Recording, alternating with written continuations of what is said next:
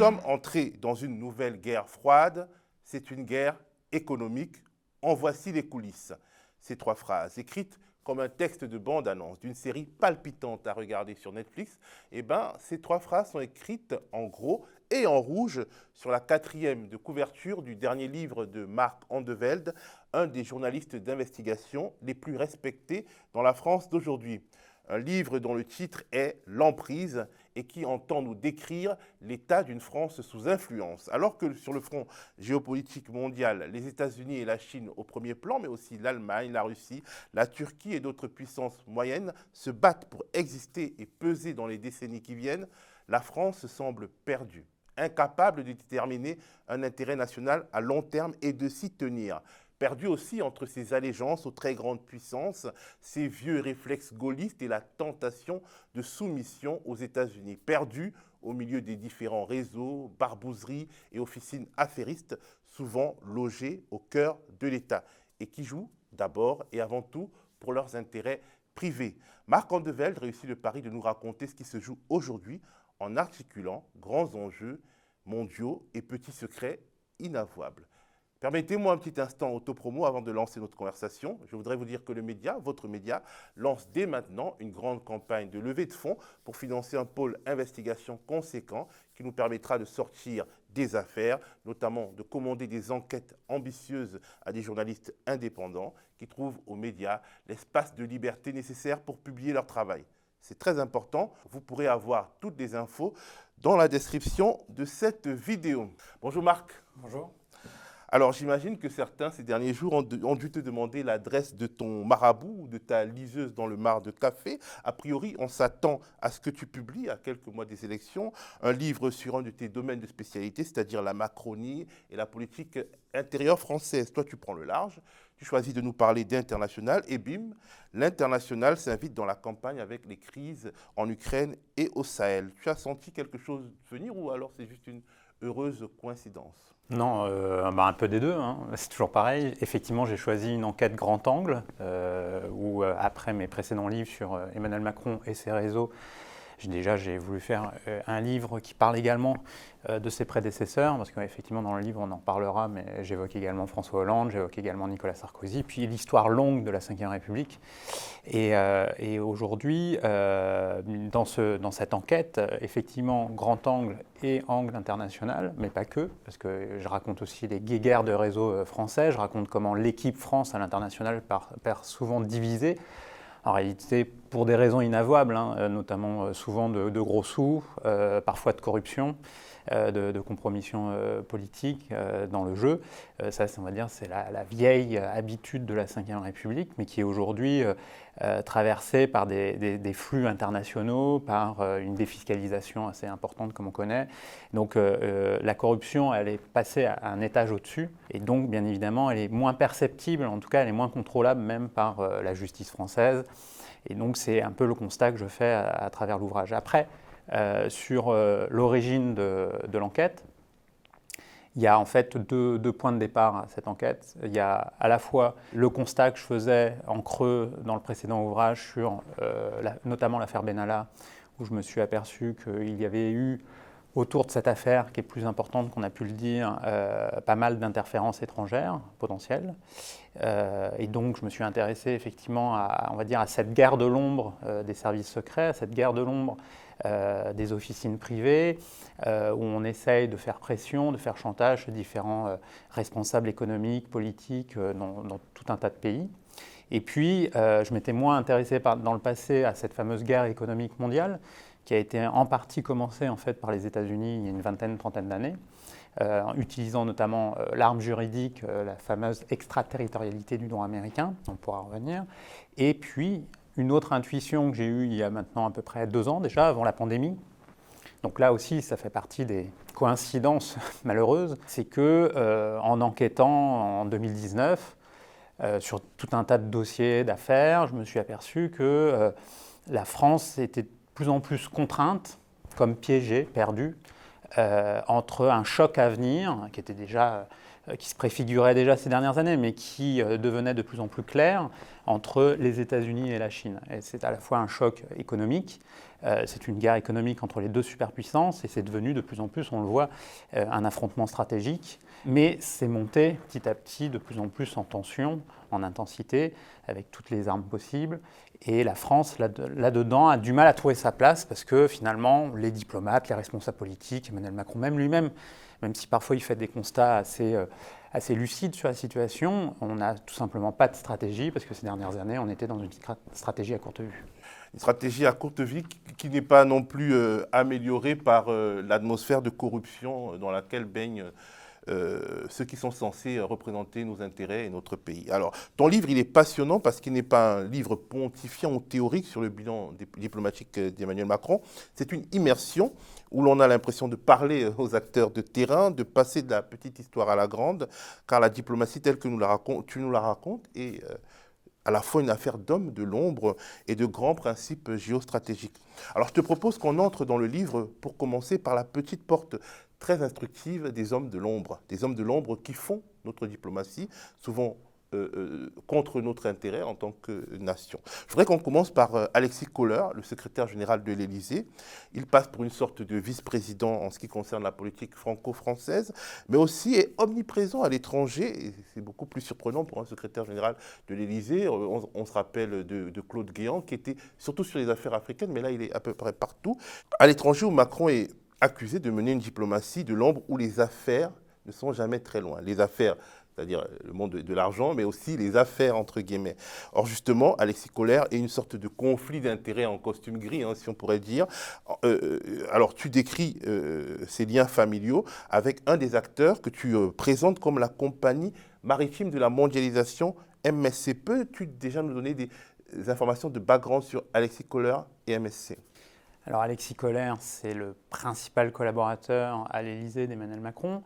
Il était déjà son directeur de cabinet à Bercy quand Emmanuel Macron était ministre de l'économie. C'est effectivement un homme de l'ombre qui fuit les projecteurs euh, médiatiques. C'est quelqu'un de très important de toute manière, de par son poste au sein de l'État. Lui, il se présente comme un chef de gare, c'est-à-dire comme un, coordonnateur, un facilitateur. En réalité, il est bien plus que cela, car dans la Macronie, même s'il est peu connu du grand public, parce que les, médias euh, mainstream, comme on les appelle aujourd'hui, euh, finalement analysent peu les jeux de pouvoir au sein de l'Élysée ou même dans la Macronie.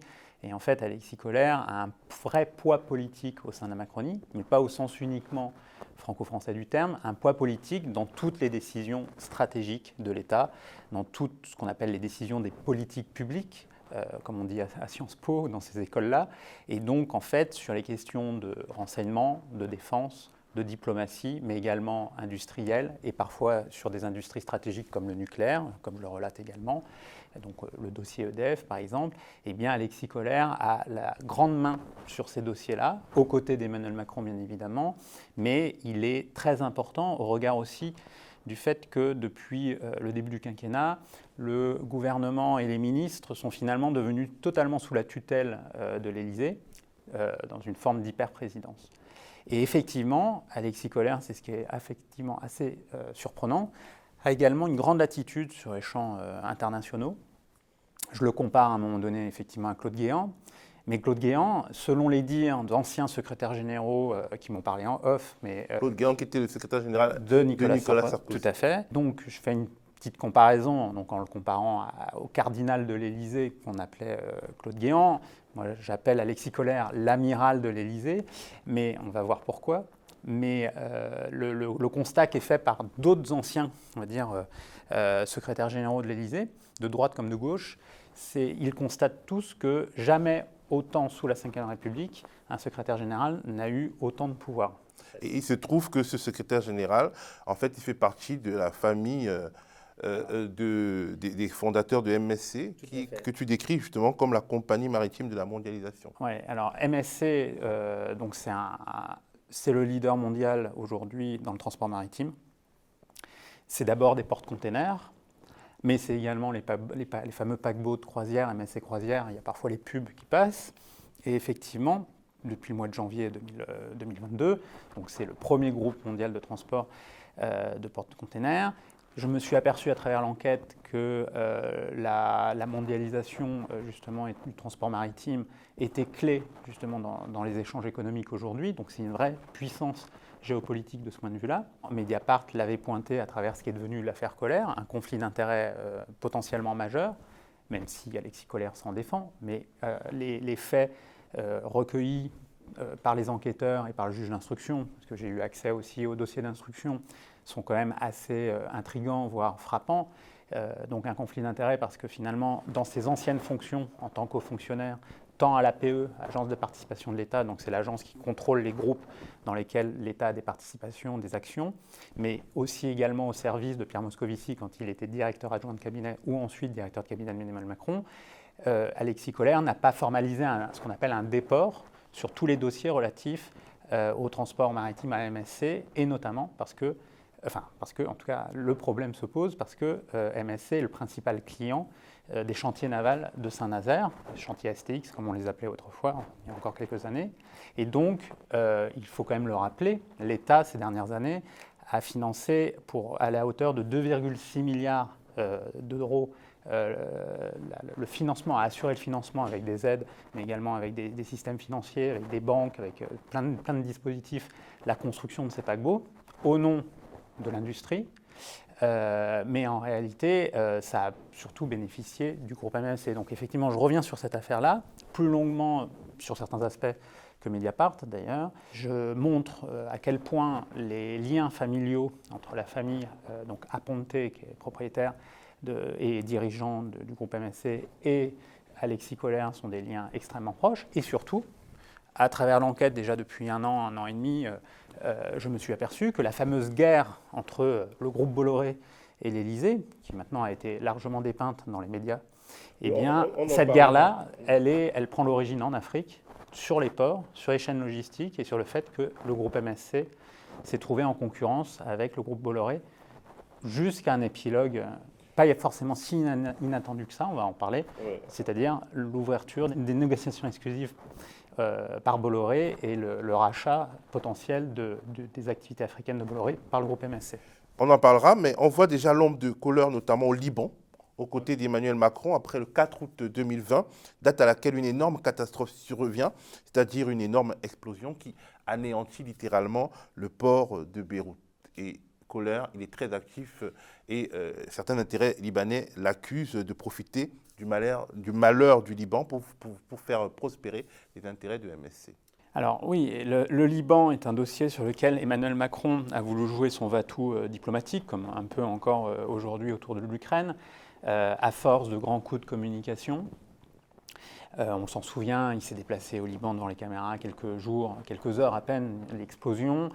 Euh, il y avait une partie de la population libanaise qui était euh, dire, contente, en tout cas qu'un leader, euh, entre guillemets, du monde occidental se déplace dans ces conditions-là. Il y a l'histoire particulière, bien sûr, entre le Liban et, la France.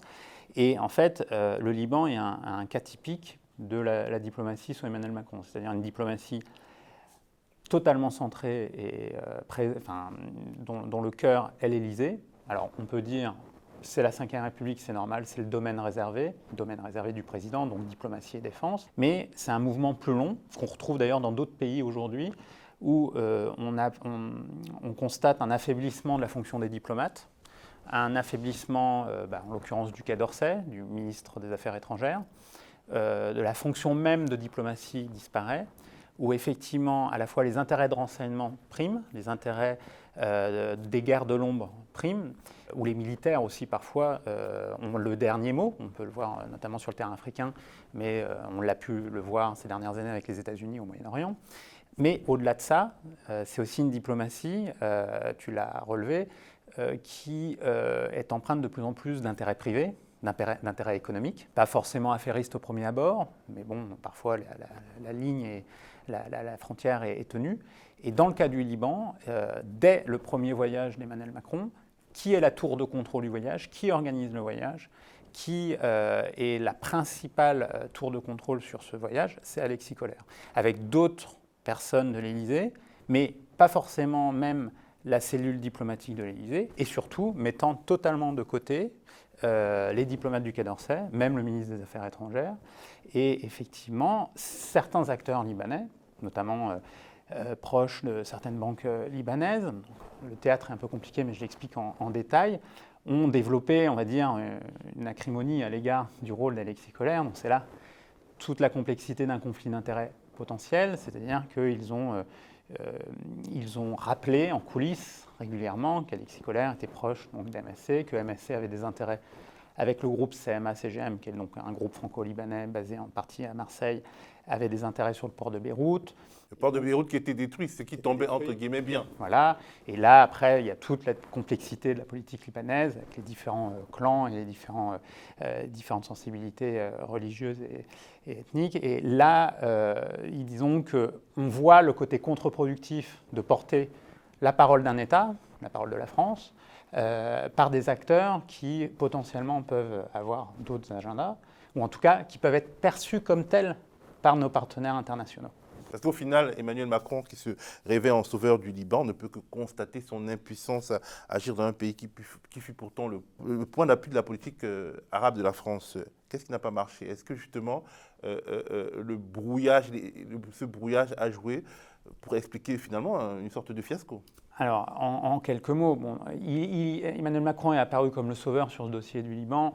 Euh, en fait, moi, je me suis intéressé euh, principalement aux coulisses de la partie française, qu'est-ce qui a mal fonctionné, euh, notamment d'un point de vue diplomatique. C'est qu'Emmanuel Macron, comme habituellement, il a utilisé plusieurs canaux en parallèle, qui n'avaient pas forcément les mêmes intérêts parfois, qui n'avaient pas forcément les mêmes diagnostics sur la situation libanaise, ou même, parfois même la même stratégie.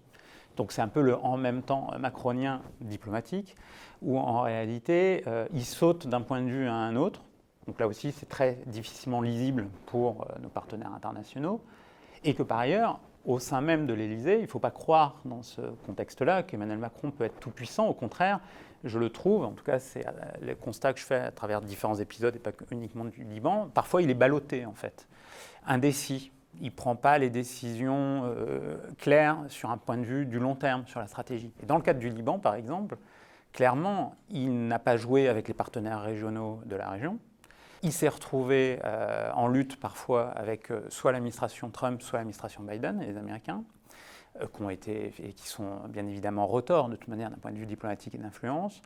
Euh, il, a, il, a, voulu euh, faire de Riyad Salamé, donc le, banquier central, euh, la principale cible de la diplomatie française. Alors effectivement, il y avait énormément de questions qui se posaient sur le passé de Riyad Salamé. Riyad Salamé fait l'objet de certaines enquêtes internationales et même en France sur de la corruption et autres. Reste que Riyad Salamé est resté en poste. Euh, reste que finalement, d'un point de vue politique, euh, au sein de la, vie politique libanaise, Emmanuel Macron n'a pas réussi euh, particulièrement à, concilier les uns et les autres. Et en fait, il s'est petit à petit marginalisé parce que ce n'est pas parce qu'on fait de la politique de la, gloriole ou, on va dire, du, va-t-en-guerre diplomatique, on va dire c'est comme ça, qu'on arrange les choses. Et donc finalement, la parole de la France s'est retrouvée petit à petit discréditée. Euh, et, donc, euh, lui qui apparaissait comme le conciliateur, qui est une des bases euh, de la diplomatie normalement, a, fini par perdre la main. donc il y, a eu plein d'épisodes que je raconte où plein de petites humiliations pour le président français qu'on peut retrouver sur un autre dossier diplomatique, comme plus récemment sur l'Ukraine, où là c'est pareil, il se présente comme le grand conciliateur entre les États-Unis et la Russie. Là aussi, c'est tout un épisode que je raconte dans, le livre, c'est comment Emmanuel Macron a développé, ou est tenté de développer le dialogue avec Vladimir Poutine depuis le début de son quinquennat.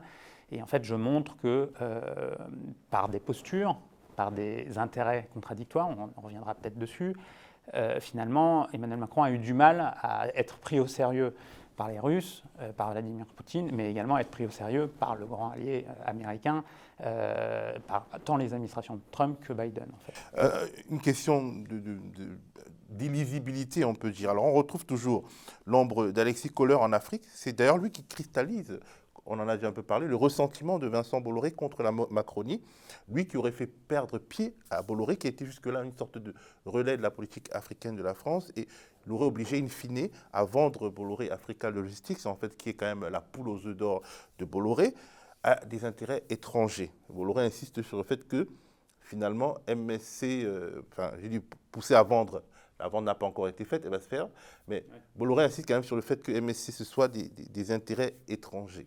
étrangers et des grandes puissances. Quand il dit, alors il faut se replacer dans le contexte, effectivement, je reviens sur le point d'origine des tensions extrêmement fortes entre le groupe Bolloré et l'Élysée qui a pu y avoir au, cours du quinquennat, tout en rappelant certaines évidences qu'on a tendance à oublier aujourd'hui, c'est-à-dire que Vincent Bolloré s'était largement rapproché de François Hollande à la fin de son quinquennat, on a un peu tendance à l'oublier aujourd'hui, notamment euh, sur. D'autant plus que François Hollande aussi se répand dans le tout Paris en critiquant Bolloré, euh, oui. alors qu'il l'a quand même bien servi. Alors qu'il l'a bien servi. On se rappelle d'ailleurs qu'au moment où Bolloré prenait totalement le contrôle du groupe Canal et de la chaîne Canal et iTélé en 2015, les socialistes et euh, notamment euh, le ministère de la Culture euh, n'avaient eu quasiment aucun commentaire. effectivement, François Hollande a commencé à critiquer Bolloré, si on s'en souvient, en fin août 2016, quelques mois avant la présidentielle de 2017, dans un, dans un livre de journaliste où il a expliqué que Bolloré était un catholique intégriste et qu'il ne fallait pas lui faire confiance. En réalité, les faits de la, de la fin du quinquennat Hollande montrent qu'au contraire, Hollande est passé d'ailleurs, pour la petite histoire, d'une proximité au départ du quinquennat avec le groupe Bouygues et il s'est rapproché du, groupe Bolloré, notamment via son ami Bernard Poignant, l'ancien maire de Quimper, qui est très proche de, Vincent Bolloré. Il y a d'autres leaders socialistes d'ailleurs qui sont proches de, Vincent Bolloré, comme Jean Glavani, un historique, un mitterrandien historique. Et donc, euh, je rappelle cela au préalable, parce que c'est important, parce que dans la campagne présidentielle de 2017, Emmanuel Macron là aussi, on, on, parle, assez peu, a également bénéficié de soutien, on va dire, du groupe Bolloré au sens large. Via Yannick Bolloré. Via notamment le fils Yannick Bolloré, qui a été utilisé par euh, Vincent Bolloré un peu comme l'émissaire, comme le monsieur lobbyiste auprès d'Emmanuel de, Macron. Bien évidemment le groupe Bolloré n'avait pas mis tous ses œufs dans le même panier, mais globalement, ils ont quand même pas mal soutenu Emmanuel Macron. Pourquoi? Parce que euh, l'un des principaux collaborateurs d'Emmanuel Macron, Ismaël Emélien, euh, conseiller spécial, conseiller politique, qui est depuis parti l'Élysée, mais qui conseille toujours d'une manière informelle et d'une manière assez importante le, président, eh bien, euh, Ismaël Emélien provient de l'agence Havas de communication, qui a joué un grand rôle dans la campagne. On s'en souvient, la fameuse affaire Business France d'ailleurs, toujours, toujours en justice. L'agence Havas appartient au groupe Bolloré. Je rappelle d'ailleurs également que euh, Emmanuel Macron a dîné à plusieurs reprises durant la campagne de 2017 avec Yannick Bolloré et sa femme. Tout ça par l'intermédiaire du publicitaire historique Jacques Séguéla, lui aussi un ancien mitterrandien. Et donc je rappelle ça au préalable. C'est important parce qu'en fait, quand les tensions arrivent à l'automne 2017 et au printemps 2018, c'est quand même une surprise. Et c'est une surprise pour Vincent Bolloré qui ne s'attendait pas à ça. Donc c'est pour éclairer l'espèce de fureur de Vincent Bolloré à l'égard du pouvoir euh, macroniste, à l'égard d'Emmanuel Macron.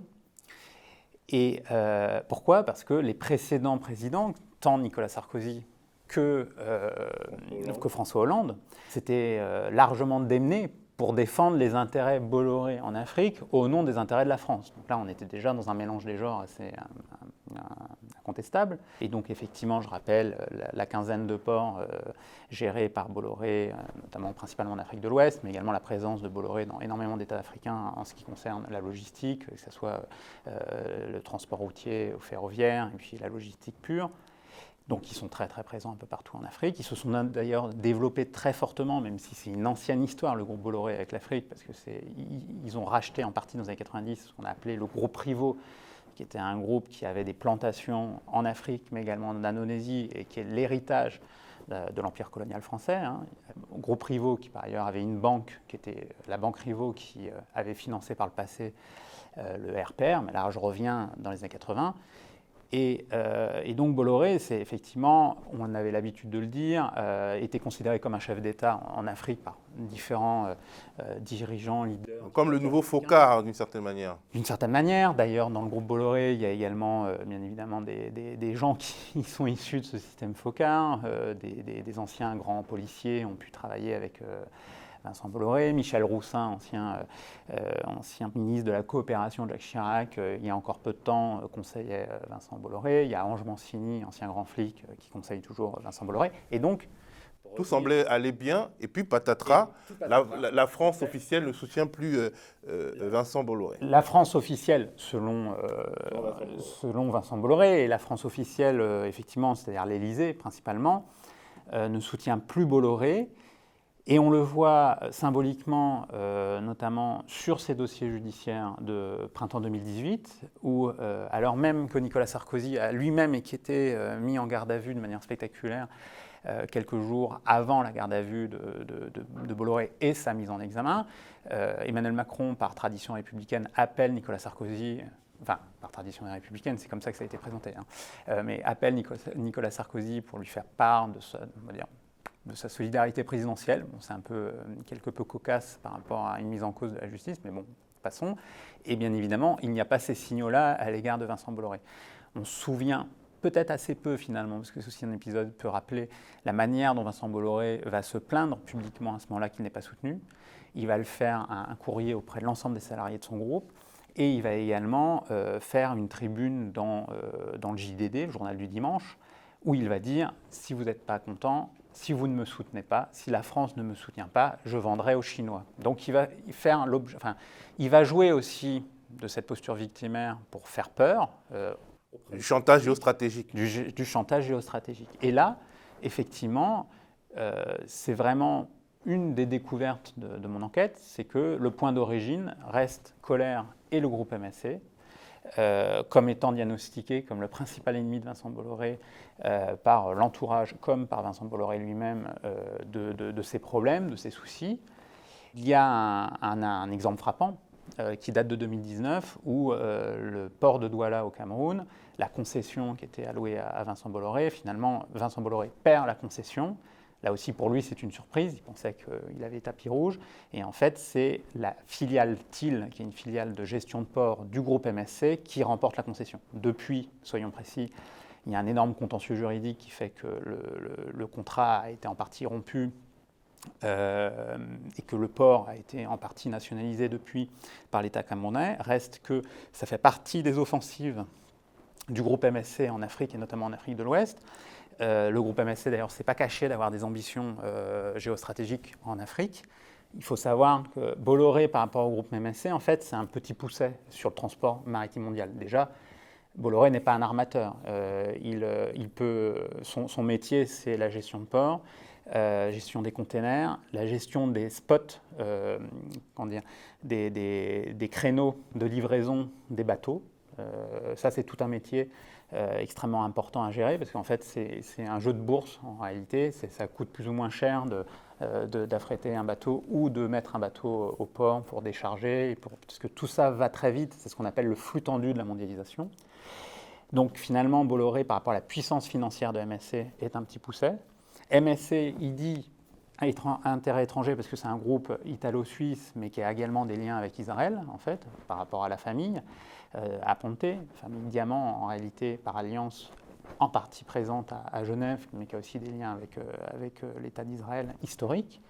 Et donc pour Bolloré, pour lui, jusqu'à encore récemment, c'était le principal ennemi. Et en fait, quelque part, il a insinué que ce sont les intérêts américains qui sont derrière MSC lui et son entourage ont eu plusieurs, euh, plusieurs euh, analyses sur ça. Alors, c'est très compliqué à analyser pour, plein de raisons, notamment ce que j'explique dans le livre, mais ça, on n'a pas le temps peut-être d'en parler, mais de, d'une complexité de la relation euh, israélo-américaine depuis, depuis maintenant, on va dire, la guerre entre Trump et Biden. Avant ça, je raconte ça en longueur, mais c'est plus une grande focale pour expliquer certaines choses. Pour revenir sur le terrain africain, une chose est sûre, ce que j'ai découvert, et ça fait partie de l'objet d'une autre partie de l'enquête très intéressante de mon point de vue, et aussi ça fait partie des surprises, hein, c'est qu'aujourd'hui, dans la guerre mondiale de l'économie, la maîtrise d'Internet est clé, et elle passe par le hardware notamment, mais elle passe par les réseaux, la maîtrise des réseaux, et des câbles sous-marins. Euh, de, comment on appelle ça de, Les tuyaux par lesquels... Fibre optique, les câbles sous-marins de fibre optique par lesquels Internet fonctionne. 99% du trafic Internet mondial passe par ces câbles sous-marins. Et une des découvertes du livre, c'est qu'effectivement, les États-Unis n'ont pas de contact avec euh, l'Afrique en direct et est, obligé de passer par la France pour écouter, écouter, enfin les grandes oreilles américaines pour écouter effectivement le continent africain.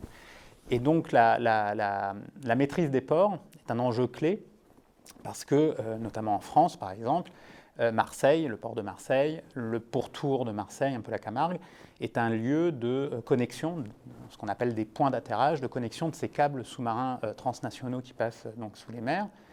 il y en a certains de Marseille qui partent en Chine, en Asie, en Moyen-Orient, d'autres qui justement se connectent à l'Algérie, à l'Afrique, euh, à l'Afrique euh, euh, occidentale. Et donc, les Américains ont un souci, c'est de pouvoir se connecter directement pour ne pas passer par l'Europe et pas passer par la France.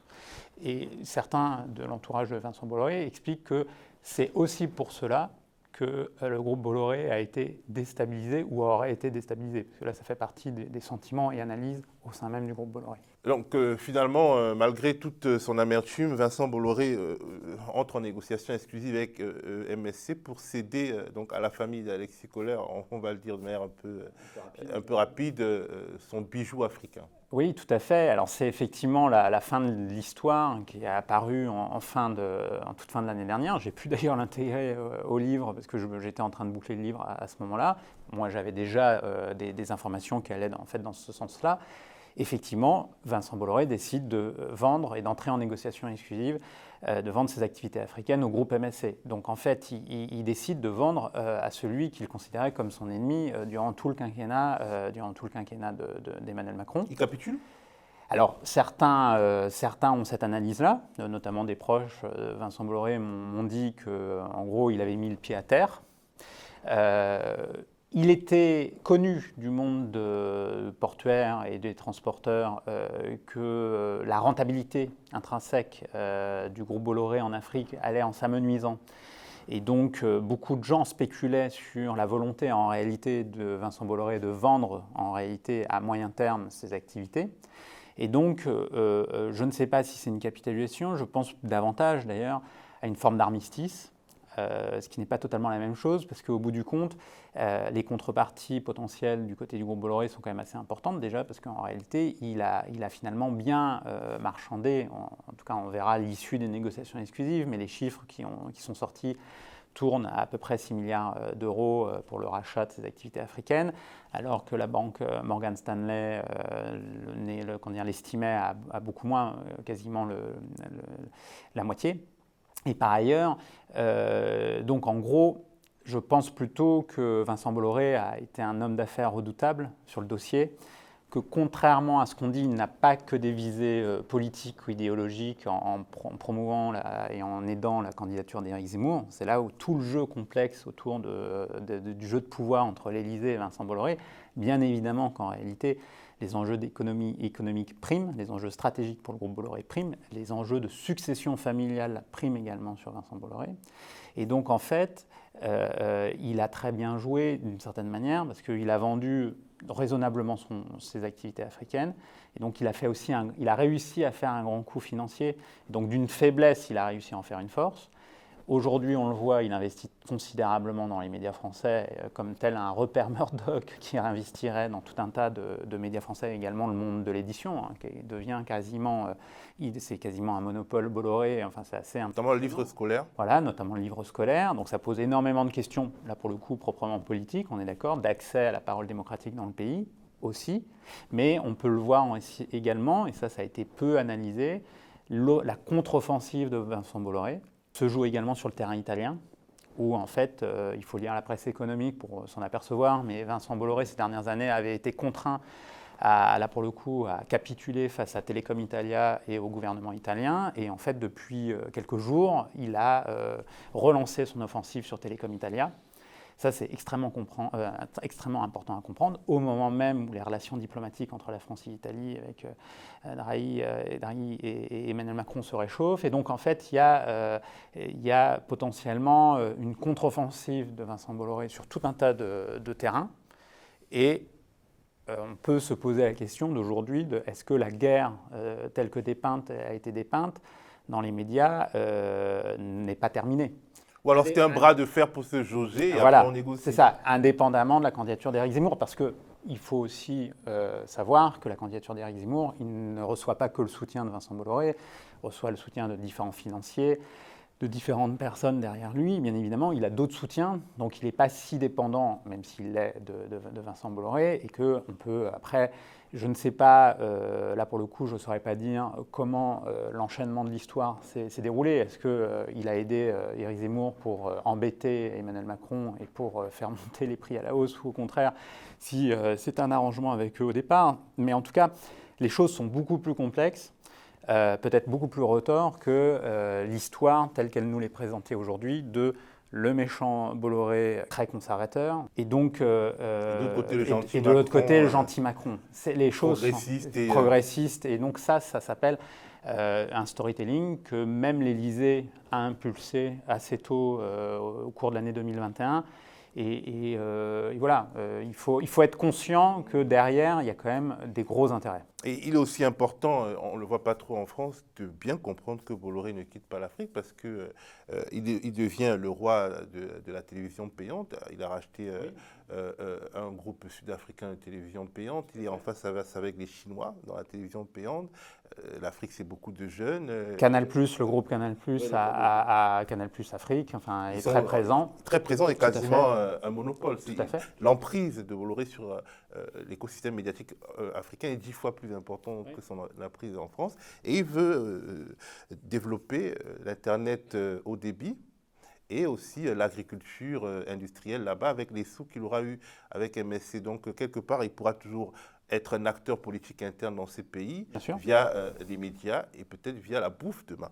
Donc euh, c'est quelque chose qu'il faudrait regarder avec plus d'intérêt. Un autre homme de l'ombre des barbouzeries euh, franco-françaises, un homme lié dans de nombreux scandales de, de, la Sarkozy, notamment celui des financements libyens, c'est Alexandre Djouri, il est très présent aussi dans ton livre. Mm-hmm. On voit notamment, alors c'est très important, tu le documentes bien, son nombre dans les relations entre Emmanuel Macron et l'Algérie. Oui, alors ça c'est un dossier que j'ouvrais déjà dans mon précédent ouvrage, euh, dossier particulièrement sensible. Euh, pour résumer très rapidement, euh, Alexandre Joury est apparu fortuitement, selon le langage officiel, lors d'une cérémonie à l'ambassade de France à Alger, lors d'un voyage officiel d'Emmanuel Macron à Alger en décembre 2017. Il n'aurait pas été le bienvenu à ce moment-là, Alexandre Joury, euh, Dixit sauf qu'il avait reçu un carton d'invitation en bonne et due forme. Il faut savoir qu'à l'époque, le secrétaire général du Quai d'Orsay, pas l'Élysée, Maurice Gourdeau-Montagne, grand diplomate chiracien, euh, qui a été euh, en poste à Pékin, qui a été en poste à Londres, Maurice Gourde-Montagne est un ami historique d'Alexandre Joury, qui est très présent dans l'histoire euh, de l'ombre de, la droite française, du RPR, de Jacques Chirac, mais également de Nicolas Sarkozy.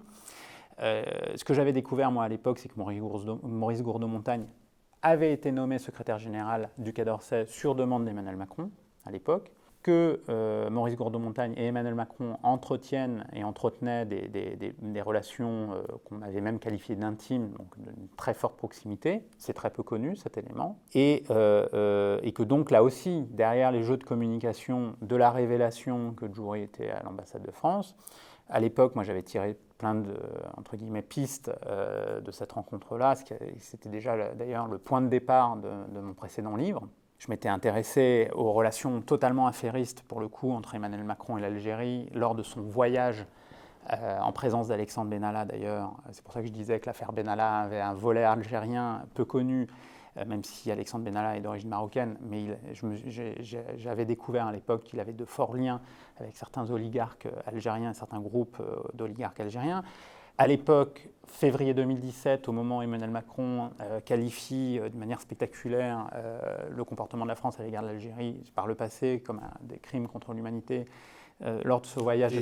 L'ancien Macron, celui qui était progressiste. Oui, et bien lors, lors, de ce voyage-là, en fait, il rencontre principalement l'ensemble des oligarques algériens, et notamment Ali Haddad, patron des patrons à l'époque, également Issa Drebra, euh, également Kouninef, également euh, différents patrons euh, lors de ce voyage clé dans les coulisses. Il y a énormément de tractations. Je reviens sur ce voyage-là dans ce livre, parce que j'ai de nouvelles informations sur bah, à la fois les, dossiers qui étaient mis sur la table, notamment un, un, gazoduc et un pipeline qui remonte, un projet de pipeline qui remonte et de gaz euh, de, la gosse de Nigeria à Alger, tout à fait. Des choses plus précises sur euh, qui est intervenu euh, sur le voyage et surtout le constat, on en revient au Liban d'une certaine manière, où les intérêts privés priment de plus en plus dans les relations internationales. Et là, c'est, on va dire, c'est un mouvement de fond hein, qui n'est pas uniquement propre à Emmanuel Macron, on le retrouve dans tous les États démocratiques ou autoritaires, malheureusement. Donc c'est un peu la globalisation de l'attention.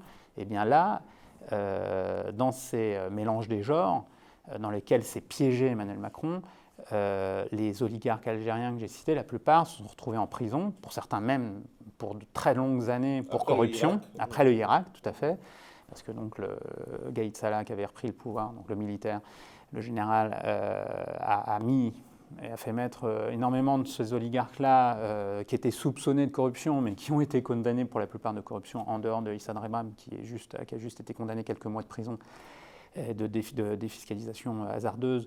Euh, globalement, tous ces relais français, et notamment d'Emmanuel Macron, auprès du régime algérien, auprès des élites algériennes, ont été coupés du jour au lendemain ça a été la panique à l'époque à l'Élysée de s'apercevoir que euh, finalement les copains, les euh, copains euh, bah, se retrouvaient en prison.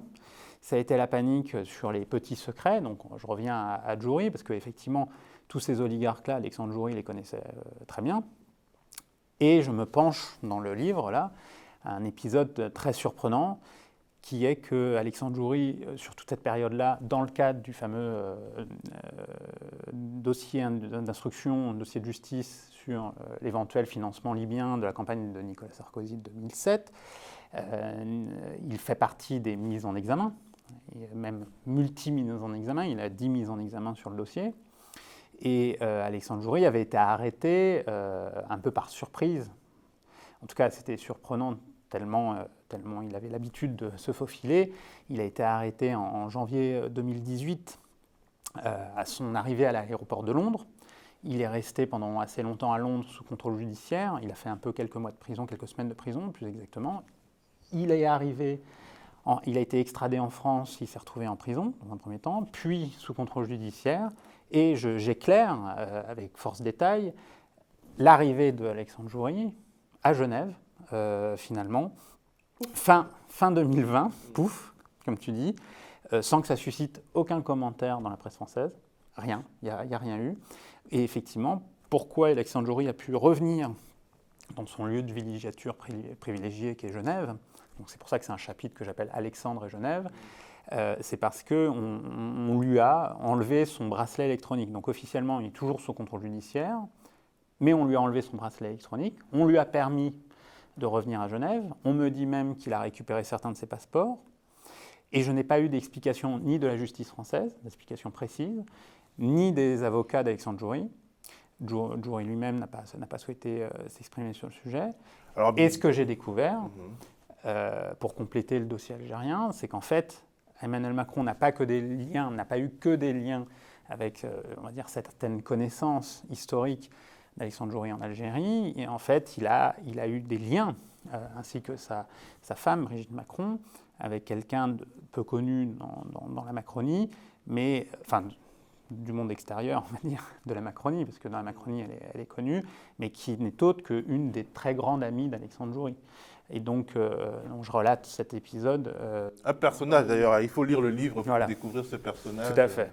Ce personnage de l'ombre qui, on va dire, a arrangé, je ne sais pas si ça a permis d'arranger, mais en tout cas, c'est une proximité un entre-soi qui pose euh, à minima des questions. Bah, en tout cas, euh, euh, il y a un livre qui est sorti en 2019 euh, qui recueille les confidences d'Alexandre Joury qui est encore en difficulté et qui dit Macron, c'est un pote, j'avais filé 18 millions d'euros pour, sa campagne. Et puis bon, voilà. C'est un élément à prendre en compte. On ne sait pas si c'est un message envoyé. Alors, est-ce que les guerres de réseau avec les actuelles autorités algériennes peuvent expliquer les montées de tensions entre Paris et Alger, notamment au sujet des polémiques mémorielles. Un coup, euh, Macron, il est où là, là Quasiment un porteur de valise du FLN. L'autre coup, il est euh, quasiment, euh, comment dire, un, un ventriloque de l'OAS. Est-ce qu'il y a, est-ce qu'on s'amuse avec ces polémiques mémorielles parce qu'on a des problèmes et des conflits très actuels? Bien sûr. dans les, les, relations particulières entre la France et l'Algérie, il y, a, un élément qui n'est jamais euh, chroniqué, qui n'est jamais expliqué au grand public, tant en France qu'en Algérie. D'ailleurs, peut-être les Algériens et la population algérienne aujourd'hui, la société générale algérienne est même presque davantage consciente, parce qu'elle en est principale victime, euh, des, affairistes et des, oligarques qu'on a, décrits, dont une partie aujourd'hui sont, désormais en prison. Mais les relations franco-algériennes euh, depuis l'indépendance sont quand même sous le sceau d'une boîte noire, du secret, où en fait les deux pays ont des intérêts économiques euh, parfois convergents, parfois divergents, où les fameux oligarques dont on parlait ont des, intérêts privés en France, sur le territoire français. Donc, dans d'autres pays africains, on, a parlé des, biens mal acquis, mais la justice française s'est peu penchée sur les avoirs de certains oligarques algériens, de certains responsables algériens en France, mais bien évidemment, il y a un effet de chantage aussi de ce point de vue-là. Et donc, tout le monde se tient un petit peu. Donc, ça a toujours été le cas ces dernières années. Mais euh, moi, mon constat, c'est que euh, Emmanuel Macron, par sa fougue, entre guillemets, par sa jeunesse peut-être à l'époque, par sa volonté de, euh, de, jouer tous les réseaux, même les plus sensibles, même les, parfois les plus dangereux, Emmanuel Macron, finalement, en Algérie comme sur d'autres terrains, on en a parlé tout à l'heure sur le Liban, mais à force de jouer tous ces réseaux en même temps, de les traiter, de leur parler parfois, euh, il s'est retrouvé dans des multiples pièges et des, euh, et des nasses en termes stratégiques et même de mise en forme de la politique. Les tensions qui, euh, ont été très fortes à l'automne entre le président Tebboune et Emmanuel Macron. On se souvient à l'origine effectivement de ce déjeuner à l'Élysée avec des jeunes générations algériennes, franco-algériennes ou françaises autour de la question Algérie, où euh, Emmanuel Macron, où Emmanuel Macron se fait historien et a des propos très durs en expliquant euh, en fait que euh, avant la France, il n'y avait pas eu d'histoire en Algérie, quoi, quasiment. quasiment du Sarkozy et, l'homme africain qui n'est pas entré voilà, dans l'histoire. Il, il, a été plus loin encore. Il a dit qu'en gros, les colonialistes, ça avait été les Turcs et l'Empire ottoman. Enfin, et, et donc, il a, il a, on va dire, il a fait au moins des des raccourcis assez dommageables et qui a été pris comme euh, une insulte euh, par, à la fois l'État algérien et la population algérienne. Et cet épisode, cet épisode-là, bien évidemment, derrière en coulisses, il y a de multiples euh, cartes postales envoyées des deux côtés. Et ça a pu même aller très très très loin, notamment en octobre. Finalement, il y a un journal, L'Opinion français, qui a expliqué qu'à un moment donné, Tebboune avait même refusé de prendre au téléphone Emmanuel Macron. Ça, c'est le théâtre. Euh, je le décris dans, le livre. Derrière, il y a, des intérêts euh, qui entrent en jeu, justement, euh, des effets de chantage potentiellement. finalement, tout le monde s'est retrouvé autour de la table. Aussi parce que le, régime algérien, même ils ont un discours aujourd'hui face au Irak, face à la population algérienne, un discours de euh, davantage de transparence, on va dire ça comme ça, on va employer un terme à la mode, euh, mais ils sont aussi empêtrés par leurs propres contradictions internes. Ce qui fait que euh, dans ce jeu-là, tout le monde hésite à découpiller la, grenade, hein, si je vais employer une, terminologie guerrière, parce qu'en fait, tout le monde pourrait potentiellement être éclaboussé par un scandale. Donc, euh, finalement, le président Tebboune a, réchauffé euh, à quelques semaines de la présidentielle française euh, ses relations. Jean-Yves Le Drian s'est déplacé, à ma connaissance, ça a été peu décrit, je crois, courant décembre en, Algérie. Il a joué les, émissaires, parce que historiquement, Jean-Yves Le Drian, sous le quinquennat de François Hollande, comme ministre de la Défense, avait des liens forts avec, avec l'Algérie, comme François Hollande d'ailleurs, d'une certaine manière. Et puis, le président Tebboune a, a, fait des déclarations encore récentes pour expliquer que ses relations personnelle avec Emmanuel Macron était euh, excellente. Sortons les violons. Voilà. Il y a un autre sous-texte, il n'y a pas que euh, les, les, liens affairistes derrière cette histoire-là qui, euh, qui, interfèrent hein, entre les relations d'État à État. Il y a des enjeux géopolitiques, on parlait du, gazoduc, du projet de gazoduc qui, passe par, qui passerait du Nigeria à l'Algérie. Euh, il faut savoir. Qui serait une sorte de contrepoids à l'influence russe, parce que ce serait justement une manière de fournir l'Europe en gaz sans passer par la Russie, en, en, emmerdant aussi un peu les copains allemands. Voilà, en fait, Emmanuel Macron, quand il est arrivé au pouvoir, ça c'est une des révélations du livre, euh, géostratégique, on va dire, a l'ambition, euh, sur le dossier du gaz, de revenir à la doctrine, ce qu'on a appelé la doctrine Mitterrand, qui est la suivante. les trois sources de gaz principales de l'Europe et de la France, même si on est beaucoup moins dépendant du gaz, du fait notamment de l'énergie nucléaire, en partie, c'est plus compliqué, mais euh, les trois sources principales, c'est la Russie, c'est euh, le Maghreb, mais l'Algérie, et c'est la mer du Nord. Ce qu'il faut savoir, avec la, Norvège principalement, euh, ce qu'il faut savoir, c'est que les, réserves de gaz en mer du Nord via la Norvège s'amenuisent de jour en jour d'une manière assez inquiétante que les différents gouvernements européens euh, se sont mis dans la NAS eux-mêmes parce qu'ils n'ont pas du tout anticipé cette baisse des ressources du côté de la mer du Nord. Et donc, euh, c'est pour ça qu'on se retrouve aussi davantage dépendant de la Russie en termes de transport de gaz. Et là, Emmanuel Macron a souhaité au début du quinquennat. Ça faisait partie des négociations dès son voyage de campagne de février 2017. C'est ça que j'ai découvert. il, il, mettait sur la table, comme un ancien banquier d'affaires, et là, pour le, pour le coup, on peut se dire que c'était une bonne idée d'une certaine manière, pour s'autonomiser à l'égard des Russes, à essayer de proposer aux Algériens un renouvellement euh, de la fourniture de gaz euh, par l'Algérie. Alors là, il y a plein d'éléments euh, que j'explique plus complexes, donc on ne va pas aller entrer dans les détails, mais effectivement... Pour les détails, il faut lire le livre. Voilà, pour les détails, il faut lire le livre, mais effectivement, il y a cet enjeu de l'énergie, qu'on a pu retrouver d'ailleurs par le passé sur d'autres terrains, hein, notamment le terrain de la, guerre en Libye, hein, où la guerre du gaz est également présente.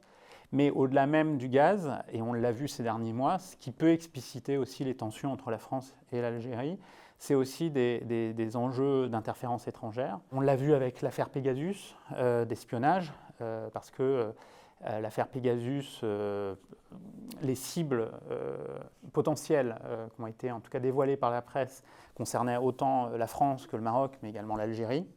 On a beaucoup expliqué que les, éléments euh, d'espionnage pourraient jouer dans cette rivalité historique entre le Maroc et l'Algérie. Vraisemblablement, les choses sont plus complexes. On a vu que l'Algérie avait dénoncé à plusieurs reprises des ingérences étrangères, notamment en pointant Israël euh, d'une manière assez euh, brutale au cours de l'été dernier. Sur le terrain algérien, il y a effectivement différentes influences étrangères. L'armée est plutôt pro-russe historiquement. Les États-Unis ont un poids extrêmement important en Algérie du fait de l'indépendance et de cette histoire-là, parce que les États-Unis avaient soutenu le FLN face. Euh, C'était un des accords euh, entre les États-Unis et les Russes pendant euh, la guerre froide. Voilà, c'est ça. Et les États-Unis en, Algérie, c'est le pétrole, la Sonatrach, la, société pétrolière d'État. Et, et maintenant, l'Algérie, pour s'autonomiser aussi à l'égard de la France, euh, a décidé de faire de la Chine un de ses partenaires euh, importants, notamment en expliquant aux Chinois que l'Algérie pourrait devenir la porte d'entrée à leurs intérêts sur l'Afrique. Et donc, dans ce jeu-là, dans les tensions entre la France et l'Algérie, pourquoi il y a des tensions aussi qui sont parfois plus fortes aujourd'hui qu'il y a quelques années, indépendamment des personnalités, indépendamment de l'affaiblissement de Bouteflika il, y a quelques années, comme on, comme sait c'est que en fait, l'Algérie euh, joue également du jeu des différentes puissances, parfois régionales, on parlait de la Turquie, d'Israël, mais également internationales, la Russie, la Chine et les États-Unis, et que dans ce jeu-là, la France apparaît de plus en plus affaiblie. Donc on peut dire, euh, bah, c'est le cours de l'histoire, euh, on n'a pas forcément vocation justement à être gendarme de l'Afrique ou à, défendre bec et ongle nos, nos intérêts parfois néocoloniaux sur le terrain africain, mais euh, ça dénote une faiblesse stratégique à courte vue de la France, qui est à la fois sur son héritage du passé, sur une grande arrogance à l'égard de nos partenaires, en l'occurrence euh, africains et algériens. Et euh, en face, ils ne nous ont pas attendus d'une certaine manière. Et ils, ils jouent leur carte, et c'est très bien comme ça. Alors, pour en finir hein, avec Djouri, euh, son nom apparaît également dans une affaire de vente d'armes qui a échoué entre la France et la Belgique euh, au profit des Américains. Et à, cette occasion, un marchand d'armes te dit cette phrase mystérieuse Macron est tenu. Tenu par qui? Bah, je, ne sais pas. Euh, c'est les, déclarations de ce, marchand d'armes qui, a, qui, était proche des, Belges, que j'ai pu, interviewer dans le cadre de l'enquête. Lui, il assure euh, qu'Alexandre Joury a essayé de jouer les intermédiaires sur le, sur le contrat d'armes, en l'occurrence la vente de Rafale en, Belgique, qui s'est terminée par un fiasco, euh, un fiasco français, parce que c'est les F-35 euh, américains qui ont été achetés par les, par les Belges. Même, même, nos frères belges nous trahissent au profit des Américains. Oui, alors ça, c'est tout un aspect de l'enquête sur le... je, je m'intéresse beaucoup, les lecteurs verront, euh, au trafic d'armes, aux ventes d'armes à l'étranger euh, de la France. Hein. Euh, alors pourquoi la France vend autant d'armes C'est qu'en réalité, pour des raisons budgétaires, elle a, externalisé entre guillemets les investissements de, nos propres armes pour nos propres forces armées. Et que notre industrie de l'armement ne peut pas vivre sans les exportations et l'exportation vers des pays. C'est ça. Comme la France ne commande pas assez d'armes pour son armée, parce que pour des raisons budgétaires, on en vend à l'étranger un petit peu sans, trop se soucier de, bah, des interférences et de qui les achète. Donc je reviens sur l'Arabie saoudite, il y, a, tout un tas d'autres dossiers. je reviens également sur le dossier de des fameux sous-marins en Australie, dans, le livre. on a perdu encore. Voilà, on a perdu. Mais sur le terrain européen, au-delà même de cette anecdote sur Alexandre Joury, et, qui est donc le témoignage de ce, marchand d'armes, en fait, on a perdu le contrat F-35, enfin le, contrat d'avion Rafale en Belgique, on a perdu également en Suisse, on a perdu dans d'autres États européens on a en fait réussi à perdre, euh, je dis on, la France a réussi seulement à vendre des rafales à la Grèce contre la Turquie. Et là, ça contrevient tout à fait au discours euh, de l'Europe de, la défense, de la défense d'Emmanuel Macron, de la souveraineté européenne, où Emmanuel Macron essaye de restaurer la puissance de la France telle euh, qu'il l'espère. En passant par l'Europe. en passant par l'Europe. Et en fait, ça ne marche, pas bien parce que je fais deux constats à ça très clairs et c'est un peu définitif. C'est que notamment notre principal partenaire, l'Allemagne en partie, mais aussi les autres États, euh, en réalité euh, ont, des intérêts totalement divergents d'un point de vue énergétique, euh, gaz, nucléaire, renouvelable, mais également d'un point de vue stratégique, sécuritaire, militaire et aussi d'industrie de défense. Et donc clairement, l'Allemagne, comme une bonne partie des États les fameux pays de l'Europe de l'Est, comme on les appelle encore aujourd'hui en France, euh, euh, ne souhaitent pas euh, s'autonomiser de l'ombrelle américaine. donc c'est toute la discussion autour de l'OTAN. Quand Trump, à l'époque, avait, on va dire, dénoncé, voire menacé les Européens de, casser l'OTAN, c'est ce qu'il a fait, ça on le sait par Bolton, euh, qui en a parlé dans un, de ses livres, ancien conseiller de Donald Trump à la Maison-Blanche, eh bien, euh, il mettait le, chantage du président américain vis-à-vis des Européens était le suivant, c'est-à-dire l'OTAN, ça sert seulement pour moi à vendre des armes. Donc, en gros, vous achetez américain ou sinon on arrête. Et, le problème, c'est que Emmanuel Macron, là pour le coup, a souhaité parler d'autonomie stratégique, de souveraineté européenne, on l'a dit, et en face, il s'est retrouvé euh, souvent un porte-close, euh, notamment quand il y avait Angela Merkel du côté de l'Allemagne, mais plus largement. C'est-à-dire que euh, la France a toujours le fantasme, et surtout avec Emmanuel Macron d'ailleurs, François Hollande n'était pas du tout là-dedans d'une certaine manière, on peut le regretter ou pas, mais en tout cas, il était dans le fantasme d'une Europe puissance, de la potentialité d'une Europe puissance. On voit que ça a quand même des ferments de diagnostic, c'est-à-dire est-ce que la France sera encore capable d'avoir son mot à dire donc je reviens au point de départ de l'enquête, entre les États-Unis et la Chine en jouant plutôt seul. Donc, euh, mais comment on fait équipe avec des pays européens qui ont parfois des stratégies totalement différentes? J'ai, euh, pour finir, un, acteur que j'ai interrogé qui m'expliquait que les Allemands avaient une stratégie redoutable et ancienne, c'est-à-dire qu'ils euh, sont alliés stratégiquement aux Américains, ils sont alliés commercialement et économiquement aux Chinois, et ils sont alliés énergétiquement euh, à la Russie. Alors ça leur pose parfois des problèmes, justement sur le dossier ukrainien quand il y a des tensions, mais en réalité, ils ont, ils, ont un cynisme incroyable, les Allemands, où en fait euh, leur intérêt national prime avant tout. Et en même temps, on ne fait pas, les, on ne fait pas la bagarre avec ceux avec qui on commerce, et ces, ces liens peuvent aussi être des, des, opportunités. Alors euh, justement, tu nous éclaires aussi sur euh, euh, les relations entre la France et, la Russie. Tu nous donnes des clés pour comprendre l'échec de l'initiative de Macron sur la crise ukrainienne, tout récent, là, et la froideur de Vladimir Poutine lors de son dernier voyage à, Moscou, euh, avec toute, la scénarisation, disons, de la défiance. Tu nous éclaires notamment sur le gazoduc Nord Stream 2, qui explique en partie les querelles entre Washington et Moscou. Et sur ce dossier, la France ne sait pas ce qu'elle veut. Non, c'est très, compliqué de suivre les, options d'Emmanuel Macron sur le dossier.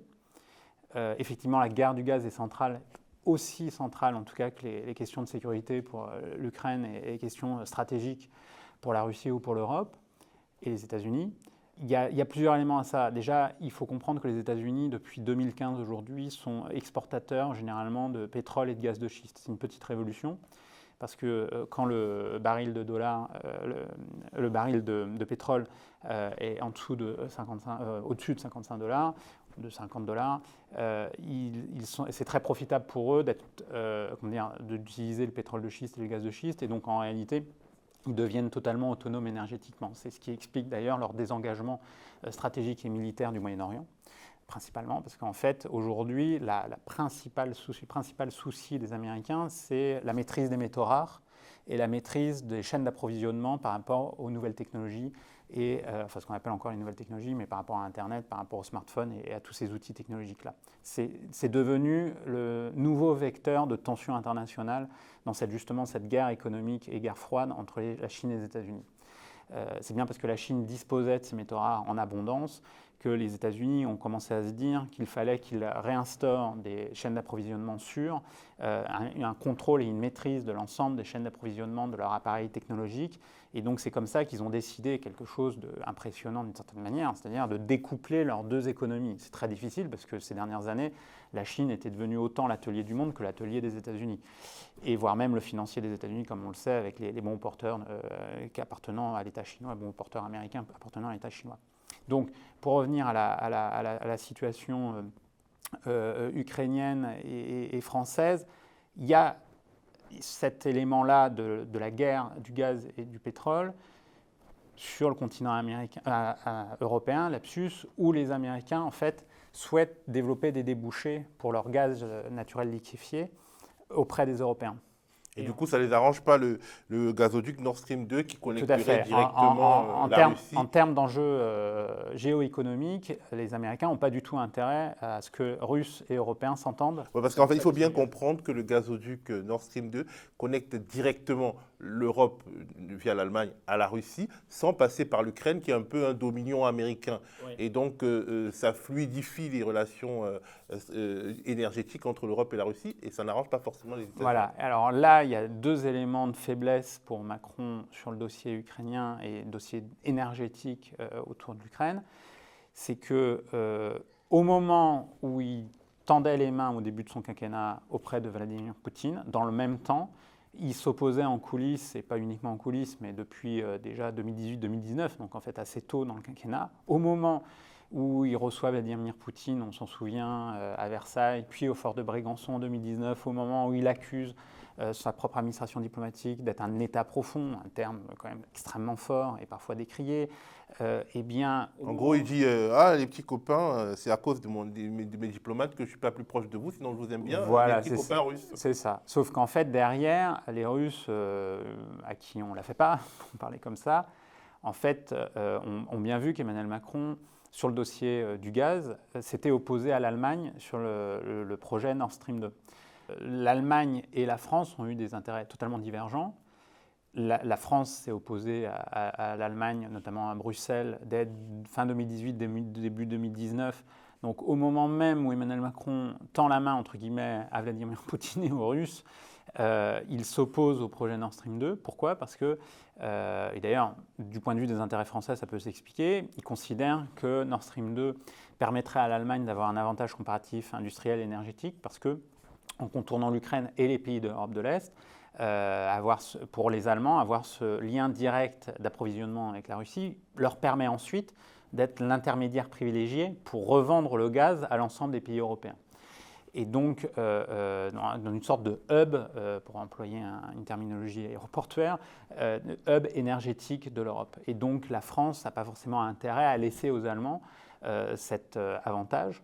Et donc euh, Emmanuel Macron, pour lui, ça a été très difficile parce que euh, d'un côté, euh, donc, il, a voulu dialoguer, comme il dit, avec, Poutine d'une manière, soi-disant, d'une manière lucide.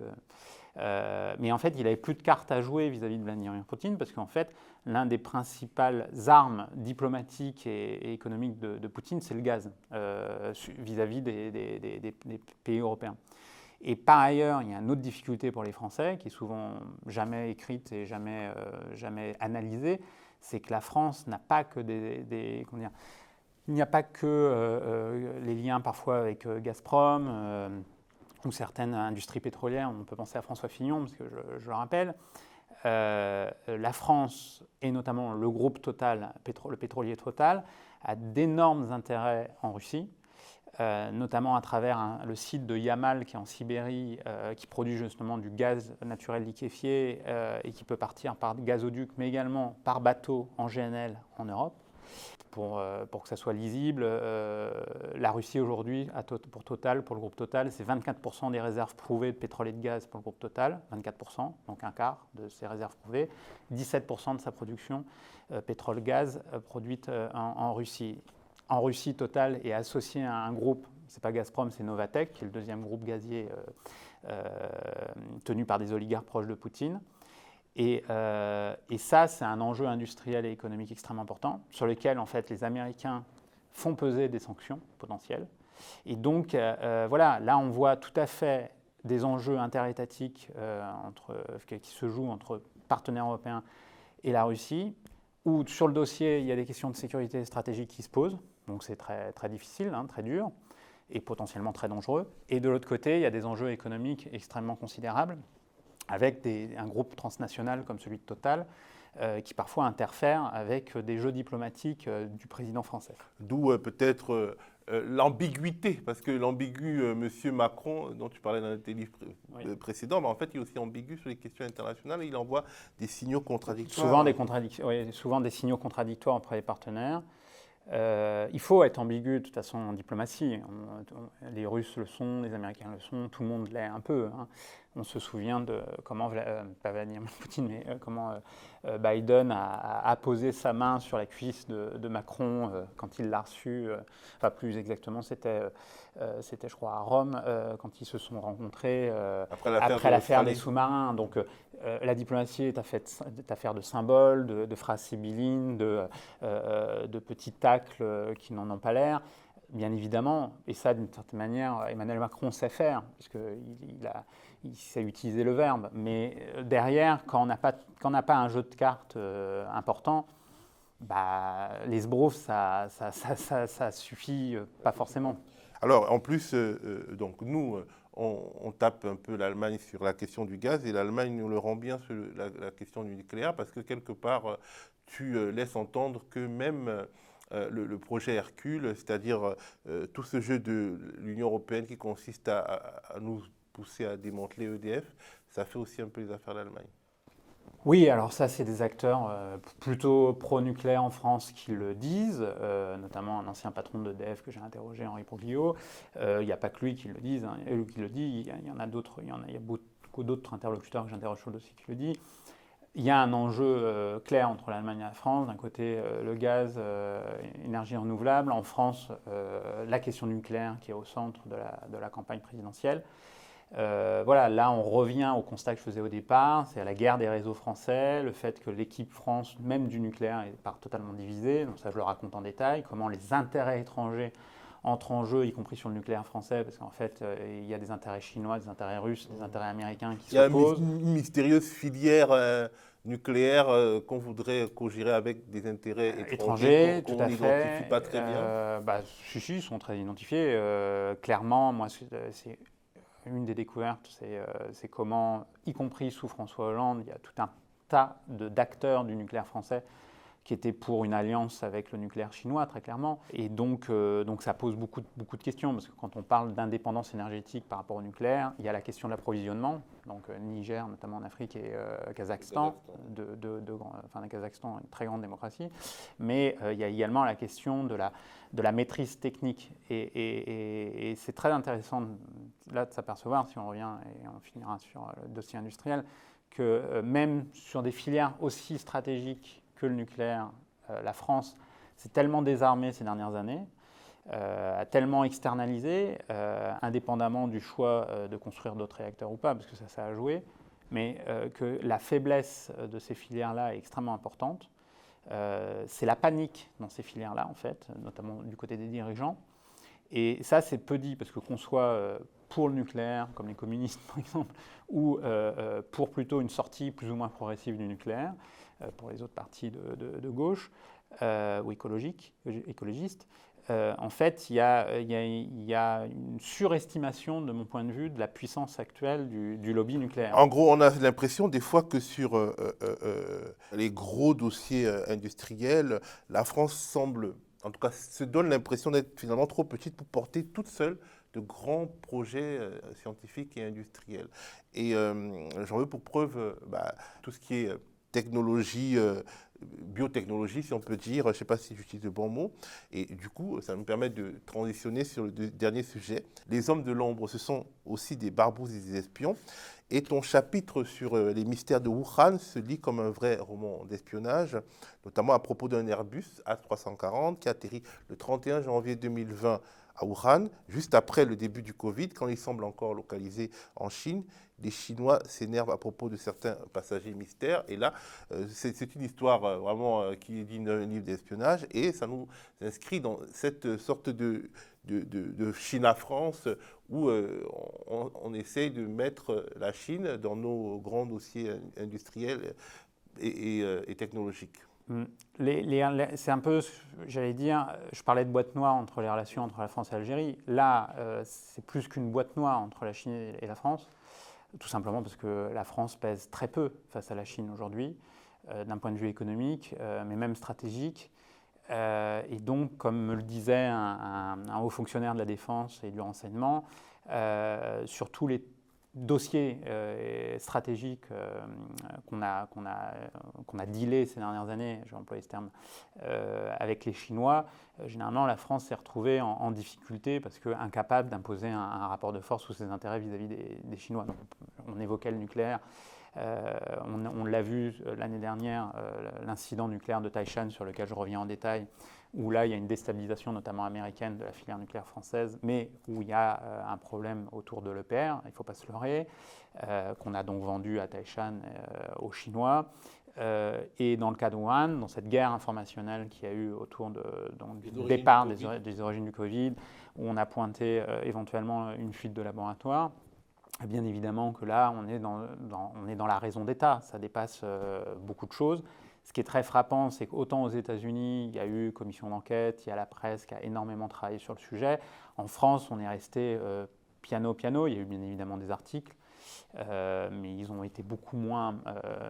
enfin, la presse française a été beaucoup moins prolixe sur le sujet, parfois par manque de moyens, parce que c'est difficile d'enquêter sur ce sujet-là. Et donc effectivement, je fais tout un chapitre à la fois où euh, je dis euh, plusieurs choses, notamment, euh, tu relatais cet épisode-là, c'est intriguant, bah, les, gens liront, mais où en fait j'apprends et je comprends à travers plusieurs sources de renseignement que les, services de renseignement français et de défense étaient davantage au courant et plus tôt sur le calendrier qu'on a pu le dire, sur ce qui était en train de se passer à Wuhan, c'est-à-dire en gros euh, potentiellement on était euh, tenu au courant des... Euh, enfin en tout cas on s'interrogeait sur ce qui se passait à Wuhan. Au point d'envoyer des gens que les Chinois ne voulaient pas voir. voilà, en tout cas c'est un scénario présenté comme potentiel par différentes sources que j'ai eues. Et donc, en fait, dès, dès l'automne 2019, il y avait des inquiétudes de nos services de renseignement sur ce qui se passait, ce qui se passait à Wuhan. Ce qui permet aussi à la fois difficilement de comprendre la réaction sanitaire de l'État français, euh, c'est-à-dire le retard, euh, le manque d'anticipation. Mais là, on retrouve les arcanes de l'État français, où finalement, il y a des filières où il y a plus d'opacité que d'autres, euh, où parfois on travaille en silo, où tout se concentre à l'Élysée. Et donc, au moment où il y a la Haute Cour de justice qui se penche sur la responsabilité politique, sur la prise en compte de la crise sanitaire d'aide 2020, en fait, euh, en creux, je m'aperçois que, euh, par exemple, Agnès Buzyn, dont on a beaucoup parlé, euh, et son mari Yves Lévy, en fait, n'auraient pas forcément été destinataires de nombreuses informations qui auraient pu être transmises, là pour le coup, directement à l'Élysée. Donc ça, je retranscris un, un, autre angle, une autre vision de ce qui s'est passé. Je dévoile plein de choses qui n'ont pas été racontées jusqu'à présent. je souligne que potentiellement la France a plus d'implications sur, euh, sur ce qui s'est passé, notamment sur le fameux laboratoire haute sécurité. Et donc, euh, euh, donc voilà, c'est une partie de l'enquête très précise, où j'ai eu de nombreuses sources euh, haut placées, comme on dit, mais en tout cas concordantes. Il y a les déclarations tonitruantes d'un ancien patron, donc là qui a décidé de parler en on, un, ancien, un, ancien patron du, renseignement extérieur à la DGSE, qui ne croit pas à la, à, la, version officielle française sur le sujet. Euh, je ne me, me, prononce pas sur est-ce que c'est une origine euh, en zoonose, donc totalement naturelle, ou est-ce que c'est une fuite de laboratoire, un accident de laboratoire. Reste qu'on euh, ne le saura peut-être pas scientifiquement parlant. Là, c'est les scientifiques qui doivent se déterminer. Euh, ben là, Julien, lui, il est persuadé que c'est un accident de laboratoire et il dit la France serait dans ce cas co-responsable. Oui, et donc ça explique, euh, je parlais de raison d'État, mais ça explique le silence sur le dossier. Euh, en tout cas, le silence des autorités françaises, et y compris de l'ensemble des oppositions à l'État. Parce qu'en fait, à l'État actuel, au régime macronien, c'est-à-dire qu'en fait, personne ose aborder on le voit lors de ces élections présidentielles, peu de gens osent aborder la question de la gestion sanitaire de la pandémie. Il y a une sorte d'union nationale. Euh, voilà, euh, les, opposants de droite comme de gauche ne, contestent pas la manière dont Emmanuel Macron a pu gérer la, gestion de la pandémie, en dehors des questions de liberté publique, pour euh, certains, certains partis, bien évidemment. mais techniquement, il n'y a pas de mise en cause sur le calendrier, sur l'anticipation, sur tous les débats qu'il y a pu y avoir dès, le printemps 2020. Euh, et de l'autre côté, il n'y a pas non plus de questions sur euh, les implications françaises, euh, les relations entre la Chine et la France. On est resté dans une sorte de grand malaise de, ce point de vue-là. Parce que, donc, Alain Juillet dit, si c'est la, thèse de l'accident de Labo, c'est que la France est co-responsable. Oui, ça c'est c'est à la fois une évidence, en tout cas, encore une fois, si la fuite de labo, c'est le BSL4, le laboratoire de très haute sécurité fourni par la France, comme je le rappelle, vendu par la France, technologie française du confinement. Mais il y a d'autres scénarios probables où euh, la fuite de labo aurait pu intervenir dans un BSL2, BSL3, parce qu'à Wuhan, il y a énormément de laboratoires présents. Mais euh, jusqu'à présent, on a pu avoir euh, des doutes sur euh, justement ces laboratoires de moindre, sécurité à, Wuhan, notamment sur euh, le fait que c'était plus facile qu'il y ait des fuites de laboratoire. Mais en fait, euh, les éléments que j'apporte montrent que même un laboratoire haute sécurité P4 n'est pas infaillible. Donc si on pose l'hypothèse de la fuite de labo, bah, il faut prendre en considération tous les éléments sur la table. Voilà, moi c'est ce que je présente. Et en tout cas, la, question n'est pas versée au débat public euh, en France actuellement, alors que ça fait l'objet de, multiples contestations et, de multiples critiques aux États-Unis, alors même que les Américains sont euh, eux aussi confrontés à de multiples conflits d'intérêts euh, dans leur collaboration scientifique, de recherche avec, avec les Chinois. En tout cas, c'est passionnant. Euh, c'est un livre de combien de pages? Je vais euh, regarder. 560. 560 pages euh, et on le lit vraiment des fois comme un thriller, des fois comme une leçon de choses. C'est très intéressant. Je répète, Marc Andevelt, L'emprise, c'est paru aux éditions du Seuil. C'est un livre que nous, aux médias, nous conseillons. Merci Marc d'avoir été avec nous et d'avoir éclairé nos spectateurs qui seront peut-être demain lecteurs et vive le journalisme d'investigation. Merci à toi.